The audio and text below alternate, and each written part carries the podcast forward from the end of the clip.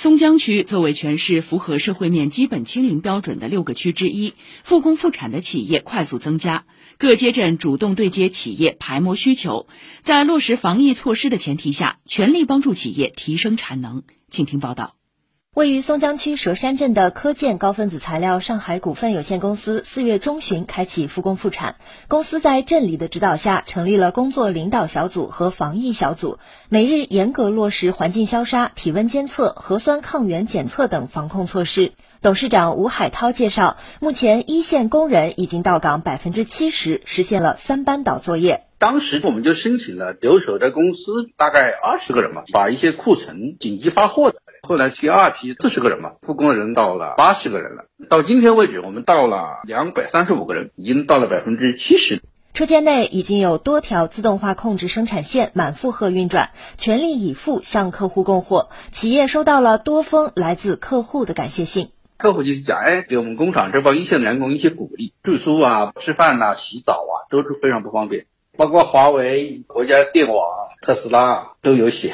感觉到哎，我们在做这个事情是有价值的。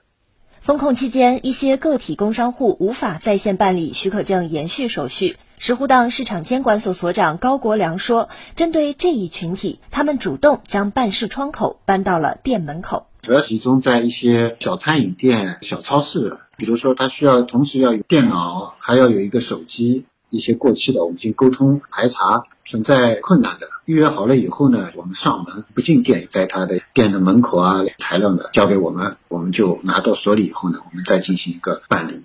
在企业服务店小二们的帮助下，石湖荡镇的实体企业已经有三分之一恢复生产。其中七十七家坚持封闭式生产，三区划定后新增复工复产企业五十家。石湖荡镇副镇长胡建川说，在区经委等相关部门的共同努力下，更多防范区员工正在返岗，企业办理物流通行证更加便利。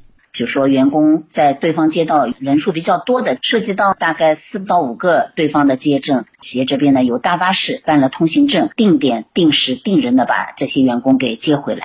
石湖荡镇还专门成立了店小二服务专班。胡建川介绍，抗原啊、核酸啊、物品的一些进出的消杀啊、疫情防控措施的一个落实，有专人指导企业。因为我们现在企业都是在封闭生产的过程中，吃住都在厂里面，这个后勤物资的保障也很重要，是让企业安心复工复产。以上由记者戴琳报道。